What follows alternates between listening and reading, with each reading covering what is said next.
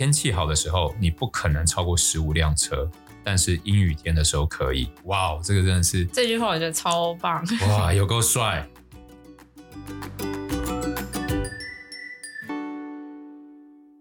大家好，欢迎来到 Hugh 说财经，我是 Hugh，我是 Sarah。哇，上周市场表现的非常好，跟我们上周录 Podcast 的那个情景完全相反。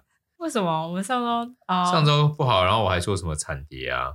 对，然后现在变成大涨，Sarah 麻烦一下。上周的 S M P 五百涨了六点六个 percent，然后纳斯达克是涨七点二个 percent，道琼的话是涨六点三个 percent，然后罗素是涨六点五个 percent，然后欧盟的话，Stoxx 五十是涨四点二个 percent，然后日本的 Topix 指数小涨一个 percent，中国的话，上证指数是跌的，跌零点五个 percent。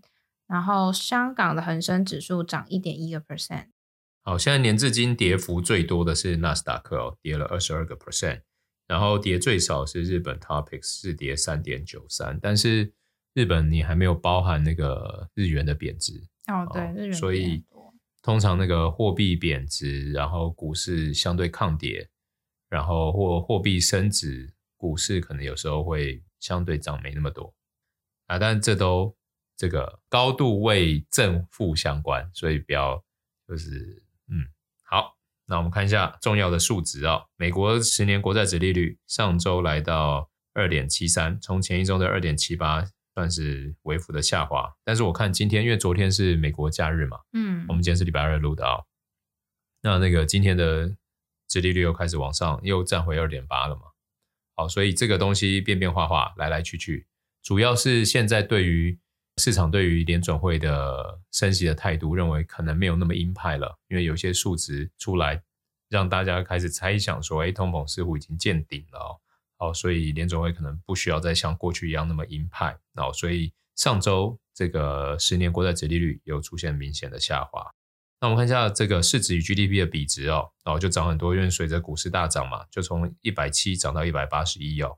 好，那你说 Hugh，那这时候我到底该不该跳进去买？其实我真的不知道，但我们今天的主题，我觉得红杉资本涨得很好。我们等下跟大家一起来看。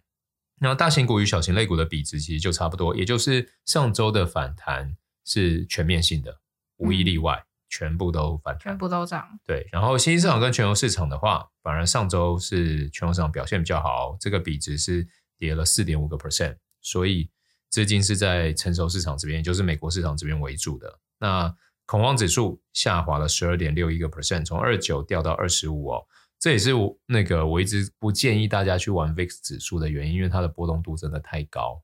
那波动度高，假如你是做期货，你的风险比较高；那假如你是做 VIX 的选择权，你的成本又会很高哦。所以我其实真的都会比较把它当成呃，就是一个。观察对参考指标，嗯，啊，那油金比的话，上周是涨三点八四个 percent，油持续在往上攻哦。那我觉得这件事情可能会影响未来对通膨的预期，以及实际上企业营运的成本。这个在后续的财报或者是联准会官员的发表声明，可能都会有一些影响，大家要注意哦。那科技跟传统类股的比值是小涨零点六四个 percent，也就是符合我们刚刚讲的是全面反弹。好，那我们看一下。那个产业趋势，上一周走强的是资讯科技、非核心消费、金融跟能源，然后上周走弱的公用事业，然后核心消费、医疗保健、公用原物料、呃，通讯媒体跟不动产。那整个月，整个月产业走强，金流也增加的有医疗保健、公用事业，然后产业走弱，金流也减少的有工业、不动产跟非核心消费哦。那这两个数字为什么我们每周都要跟大家讲是？呃，假如你发现你持有的部位有很多是周跟月啊，都跟你持有的是，或者是你想买的相反哦。比如说今天你持有这个走弱的哦，像上周呃上个月，然后走弱的是工业、不动产跟非核心消费嘛。那不动产跟非核心消费还有工业，在上一周跟月都是相对走弱，但是非核心消费上一周开始走强。哦，所以这时候可能大家要看的时候，就会觉得，哎，那非核心消费是不是已经触底？哦，周走强，月走弱，呃，可能会有这样的那个反向关系。但是，比如说像不动产跟工业，哦，是月走弱，周也走弱，那这时候我就不会把它纳入想要加码的产业里面。嗯、对对对，以上分享。那我们再来看一下分析师时间，可以进入到分析师时间哦。好，首先第一则，上周联准会公布了五月的会议记录，然后里面的内容大多是显示，大部分的官员都是支持六月跟七月分别再加息两码，也就是五十个基点，因为他们觉得对抗通膨的这个仗还没有打完。所以升息两码会加速货币的宽松，那就可以让联储会在今年的下半年评估整个政策紧缩的效应，还有经济的情势等等，然后预留一定的政策弹性的空间。而且联储会的官员不仅认为六月跟七月需要提高五十个基点，也认为在接下来的几次，也就是在六月、七月之后的会议上，可能也是需要升息两码。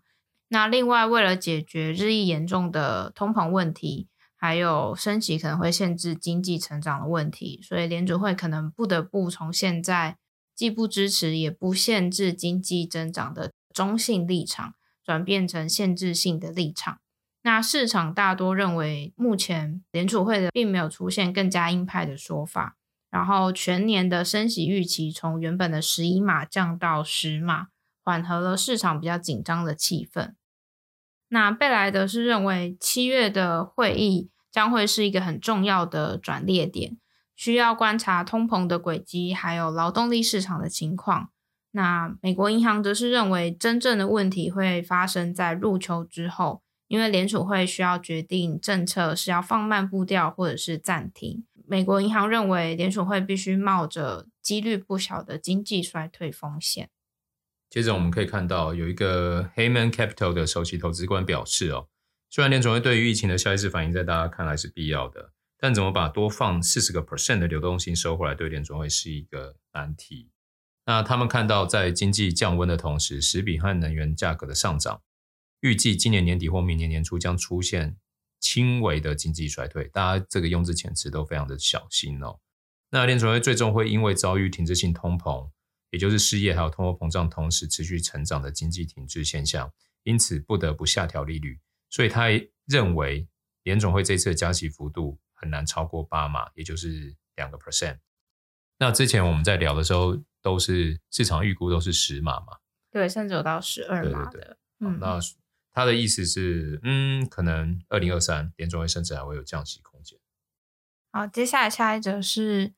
根据华尔街的各家机构研究的结论发现，美国十年国债的殖利率达到三个 percent 的时候，股票还有债券的价格就会停止同步走向的波动，转向变成股票下跌，然后债券价格反弹的状况。那我们也可以从过去三个月美国国债殖利率跟标普五百的走势图看到这种现象。那因为现在呃，焦虑的投资者在整个疲乏的经济中寻求避风港，然后他们正在出售风险的资产，所以通常会出现股票下跌，然后债券走升的模式。那这个现象代表着债券市场更加关注的是经济衰退的风险，然后他们已经比较不那么担心通货膨胀会持续的问题了，因为现在各家的金融机构啊、分析师还有学者。他们的意见都越来越一致，就是认为美国联储会压制通货膨胀的努力可能会让全球陷入经济衰退。那再加上上周的报告显示，美国新屋销售数据是减少的，然后服务业的增加也是放缓的，所以对经济的担忧是更加深。那呃，摩根斯坦利的分析师就表示说，对于经济增长的疑虑主导了现在整个市场的气氛跟想法。那在确定经济的增长展望之前，那十年期美国国债殖利率可能都会在三 percent 左右波动。简单来说，就是现在的那个利率水准可能会拉长一大段时间呢、啊。但是跟着那个联 Fed 的升息的脚步哦，市场你有没有发现跟一两个月前比起来，其实明确很多。嗯、那当市场不确定性越下降的时候，其实。那个越容易让股市重回多头的格局，这是过去一直以来的那个表现。哦，我们之前有有几集有在跟大家讲这些数据嘛？对。好，接着我们看一下有几家机构对于散户的投资哦，有做一些统计哦，分享给大家。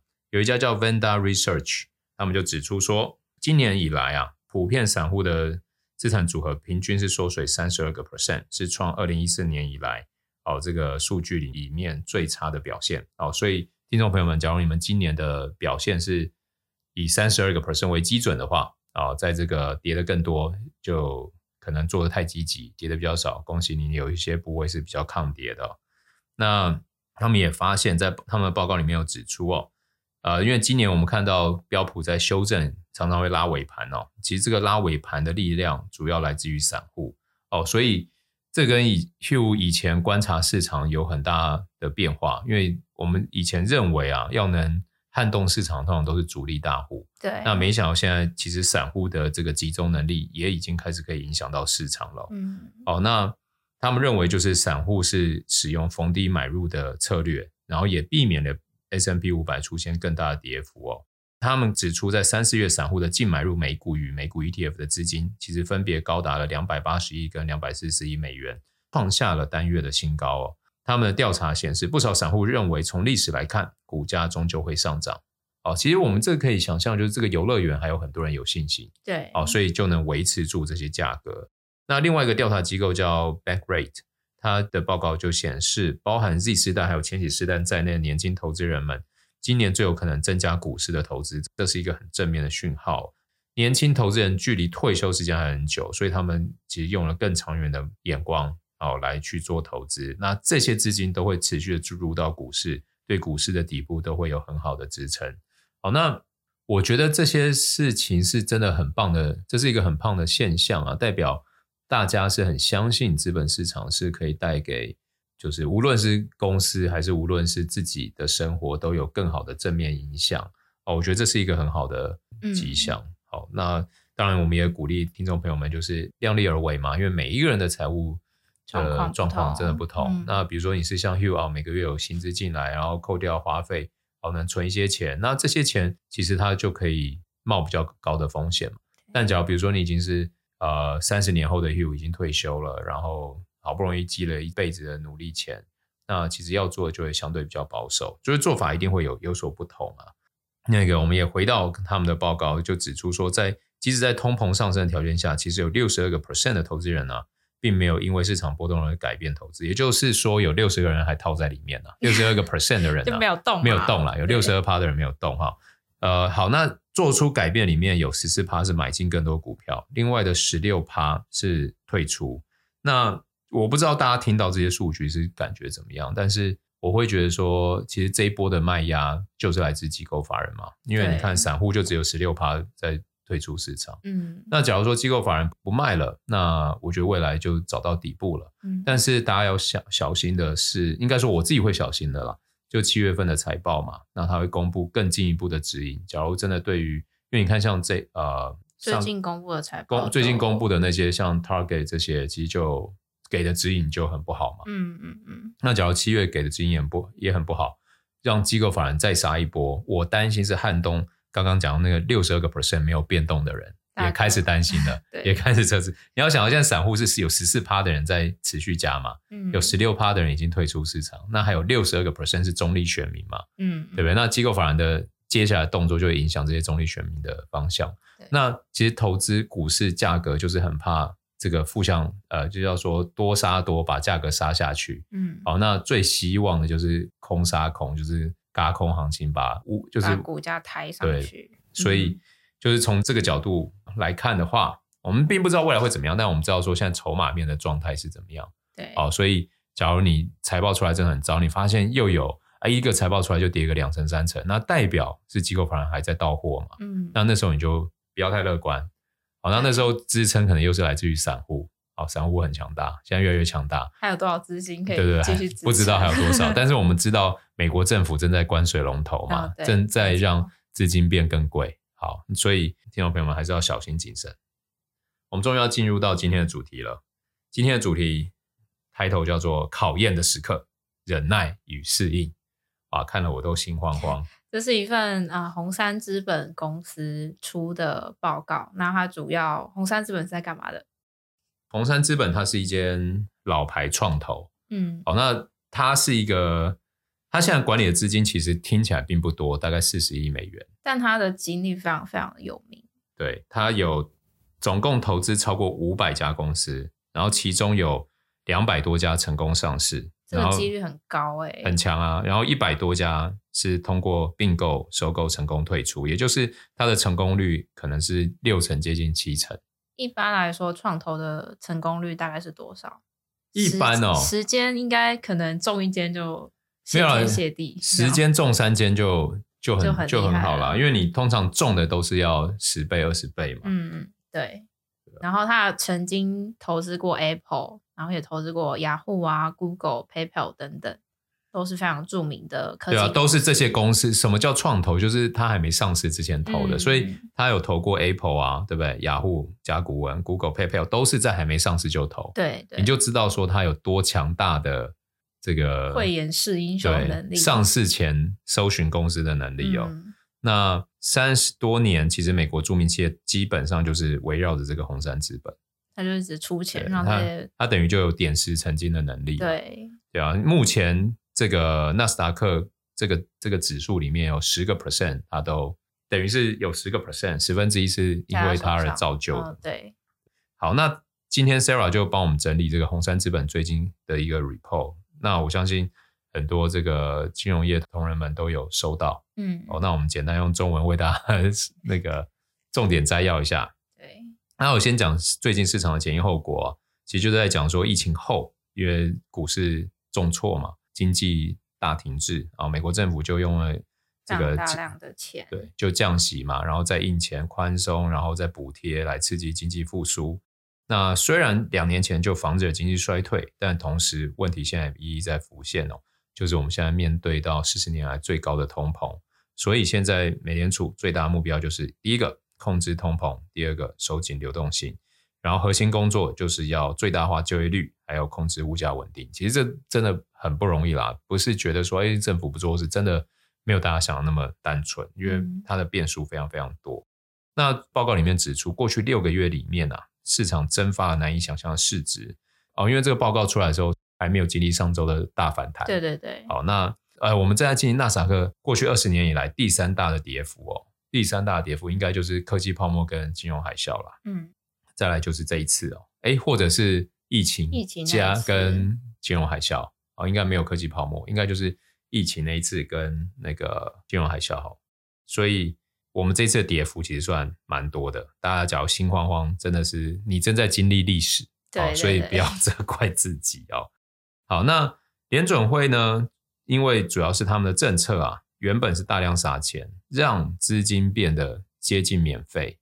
对，以及变成现在开始收紧资金，让市场的资金变成越来越昂贵哦，所以大家就开始重新衡量什么样的商业模式是有价值的哦。我我觉得有一个想法就是，比如说你原本是要进餐厅嘛，餐厅就是这个市场，然后你原本进餐厅，你好像 buffet 随便拿免费，对，但现在他们的每一个餐厅要开始开始收费了，变成叫餐点餐，那这时候你可能就会开始在外面等待。你就开始想说，哎，那我要点什么餐？我要吃排骨饭还是鸡腿饭？嗯、现在价格合不合理？哪一个合理？哪一个划算？可能会有在在这个徘徊的过程中，就是你在市场外面等待嘛。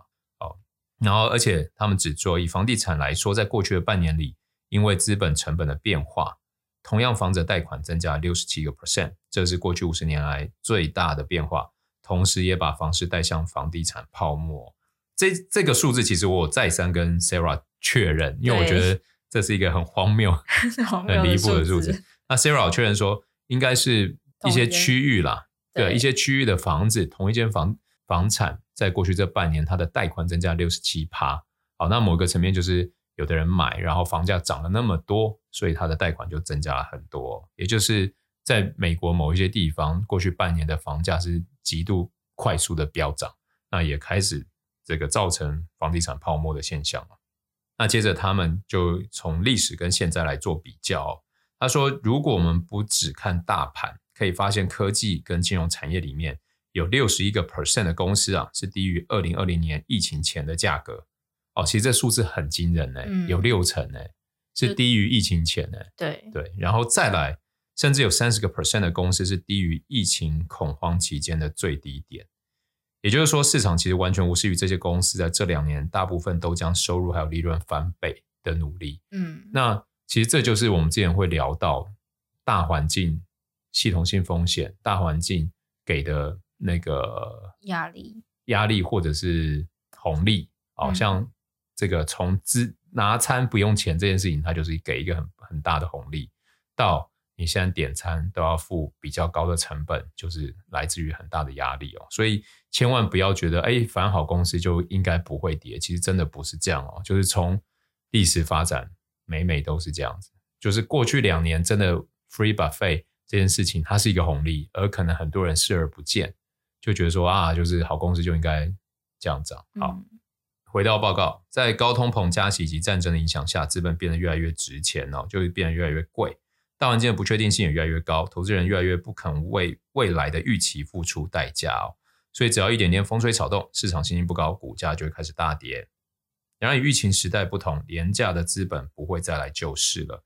那这句话，我觉得他就是在讲说，即使这次宽松，未来要再降息到零啊，然后再大量撒钱，这件事情是不会再发生。嗯、也就是也就是过去两年的红利，基本上已经暂告一个段落了，就又来到一个新时代哦。所以他们说，从中期来看，持续增长的利润依旧是企业最好的发展路径。只是这次市场下跌以后，并不会呈现 V 型的直线回复，而是会以一个更加长期的缓涨过程出现哦。那他们开始自问自答了，在这种情况下，谁能存活下来呢？其实这是我觉得，我看到这个 Q&A 的时候，我觉得哇，我好想知道答案哦。我想说，因为像我们其实，在录 Podcast 或是朋友在问说：“那那 Hugh，你最近看好什么？”其实我都觉得、嗯、啊，看好不代表它不会跌啊，对对不对？就是过去这半年有好多好公司，哎，觉得哇，怎么那么便宜，想买想买。好，比如说阿里巴巴跌破一百，想不想买？想买。跌破九十，想不想买？跌到，然后假如我说九十要买，结果它跌到七十几，你不是把我杀了？当然现在又又回到八九十嘛，对对。只是因为时空背景不同，大家的那个财务的现况也不同，我怎么知道你你愿意让？这个你投资的部位套多久？嗯，然后以及有没有信仰，我觉得有差。比如说，哎，我就是很相信这家公司的经营状况，那我就愿意承担它的波动嘛。跟你今天梧桐苍蝇问一问，哎，Sarah，你觉得最近看好什么？你给我十档，我来买。哇，那你那个只要一跌，可能 Sarah，你到底会不会看市场啊？对啊，对不对？所以就是上周命大师有讲嘛，Do your own research。对啊，就是我们看这些讯息。我们可以提供外部的看法，或者是提供我们一些想法，但是你真的要做决定，按下那个钮的人，你要记得是你自己。对，真的是你自己做的决定。好，那好，我这绕太远，回到红杉，他们的答案是什么？答案是适者生存。他们认为最擅长对变化做出应对的公司会存活下来。我觉得不一定是讲公司，其实每个人也是啊，嗯，对不对？其实。我还记得二零二零年五六月的时候，那时候股市已经从三月底的三月底的底部反弹一大段上来。那时候很多只要你以前，尤其你是越高学历，你是念得越跟经济有关的人，你都不会赚到那一波的钱。为什么？因为那时候你无论从任何的数字，你都不觉得这时候该买这些公司。嗯，对，只有实战派的人才会掉进去买。那那时候我就会觉得说，哎，这样子到底读那么多书？到底对不对？后来我发现也不是这个问题，而是我们真的必须把很多事情 open mind 一点，然后不要觉得，哎，我以前学的这一套，哎，那现在好像不适用了，然后我又舍不得丢弃那一套，因为我我这是我当初努力念书得来的学分啊。假如我不愿意再相信他，那我以前努力会不会白费？嗯，我觉得很多人是卡在这种心理上的冲突，但我我想要说的是，其实没有那个问题，就是你以前学的还是在。只是你在这个 timing 点，你不要再用那一套，你可能要换另外一套。那你可能你看到像这个红利的时候的那一套，到现在又开始不 work。对，这时候要回到你以前的传统那一套嘛，找出好公司，找出它经营好的，对不对？嗯。所以在不同的时间点，我们就要适应这个环境变化嘛。你这个下雨天，你就要记得带伞啊。但你以前学的是这个天气晴朗的时候，你要怎么在外面运动？现在下雨天。你就要改变策略嘛，因为现在下雨天又要放晴了，你又要改变回来嘛，对不对？所以就是我觉得观察天气的大环境的变化的这个能力啊，是需要慢慢架构起来的。那哦，它里面就讲到一个我觉得很棒，他说在这个关键时刻大家都面临考验哦，但 F1 的赛车手叫 Ayrton Senna 还是 Senna 说过，天气好的时候你不可能超过十五辆车。但是阴雨天的时候可以，哇哦，这个真的是这句话，我觉得超棒，哇，有够帅，有够帅，好不好？有危机才有变化，有变化市场才更有趣哦。强者有可能会变弱，弱者也有可能变强。他举几个例子：一九八七年金融危机后的思思科，两千年网络泡沫破灭后的 Google 还有 PayPal，其实那时候这两家也都差点挂掉啊。Amazon 那时候也差点挂。然后零八年金融危机中的 Airbnb，然后新冠疫情的 DoorDash。好，所以只要做好准备，把握时机，这些变化点将会是新的机遇啊！因此，不论是投资人或企业，做好财务管理还有规划非常重要。这是他的他们的 ending 的结论。这是我的 ending。哦，这是你的 ending 哦。他的 ending 就是变化将会变成新的机遇，对不对？对。好，那这时候我想要提醒大家，其实刚刚我们讲到那几家公司在那个时候都有这些危机跟风险，价格也都非常的不好。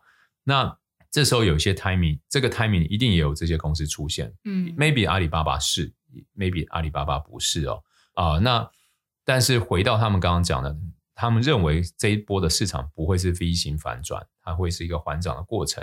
也就是说，假如你这一波你真的找到一些公司，你有信仰，你就要有决心抱个它三五年。对，对啊。但是这时候会有一个两难哦，你怎么知道阿里巴巴是还是不是呢？对不对？所以。我们一直很提倡，就是要用 portfolio，就是要用投资组合，嗯，就是你可以多找几家你认为是，也有可能认为不是的。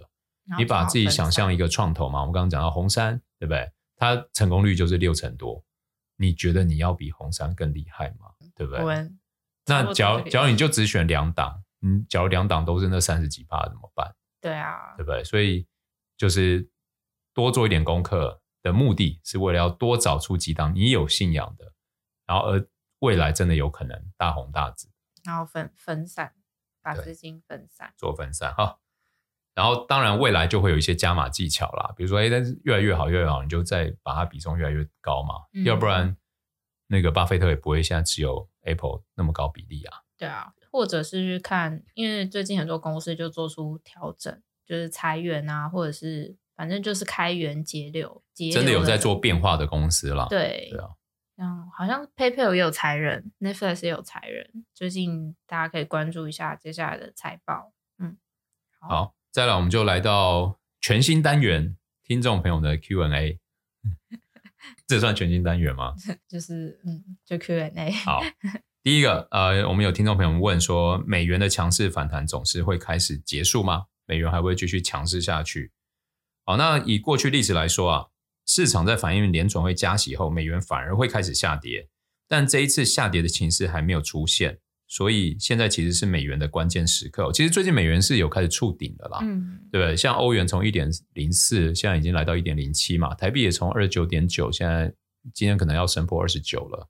哦，所以其实美元的头部可能正在做建立。那之后到底，比如说台币会不会贬破三三十啊，或者是欧元会不会再贬破一点零四？其实我们不知道，只是。假如按照过去历史啊，就是再加上现在联储会的立场越来越不会那么鹰派了，然后欧洲的央行展现的积极立场可能开始有利欧元哦，所以目前的种种迹象其实是开始不利好美元的，嗯，好，大概目前的总结。那未来假如有些变化，我们会持续为大家更新呢。然后第二个听问题是听众朋友问说，日币的跌势会持续吗？好，那上周日本行长有表示啊，美联储的加息不一定会导致日元走弱。有多种因素影响货币市场，因此资金会流入美国，导致美元走弱，这未必是正确的，这很官腔的说法。好，那随着市场越来越多认为美国国债收益率已经见顶了，投资者可能正在测试日元将在何处结算，所以日元汇率不会再像之前预期那样大幅的波动，也就是说日元可能会相对稳定，因此不会再。可能大幅的跌跌落啦，对对对，那就是一百三，假如有守住的话。反之，我提醒大家，就是假如你们今天听汇率市场的新闻，他说稳定的话，通常他会就是会比较强势一点。那假如他说他最近的波动变大，通常就意味着在讲说它跌的几率是比较高的。好，这也是那个 不能说的秘密，大家都知道的秘密，大家都知道秘密，对不对？好，但那个好，do do your do your, your own research，好不好？听听 Hugh 那个这样讲讲，还是要还是要衡量自己的那个事情呢？因为比如说像有的人就会该说啊，我之前日元换早，但我说呢觉得说，好，假如我们三个月后可以去日本，我只会觉得哇，现在要更便宜，啊、我再换就好了嘛。那我旧的我还我也是拿来用啊，是啊，我是要我是要去在意那那一点到底是。那种旅游的钱到底我要在意干嘛？我是我个人是不会在意，我也是换了就觉得啊，反正就是一个换到一个漂亮便宜的价格，你觉得开心？对啊，你你不要真的不要，大家真的不要有那种那种想象，觉得我要换在最低点，真的不要，不要因为那样，那真的很容易因小失大，嗯、好不好？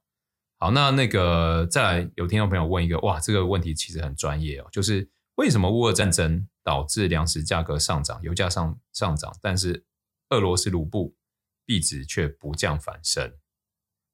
哦，其实刚开始打的时候，因为国际制裁嘛，所以那时候卢布是先大贬，嗯，是先大贬。对，但是后来哦，因为这个欧洲公司 都要跟俄罗斯买天然气，那普丁的要求是你要用卢布付钱，我才要给你这样，所以就变成你那个大家一直在买卢布嘛，要付钱，对，所以就把卢布往上冲了。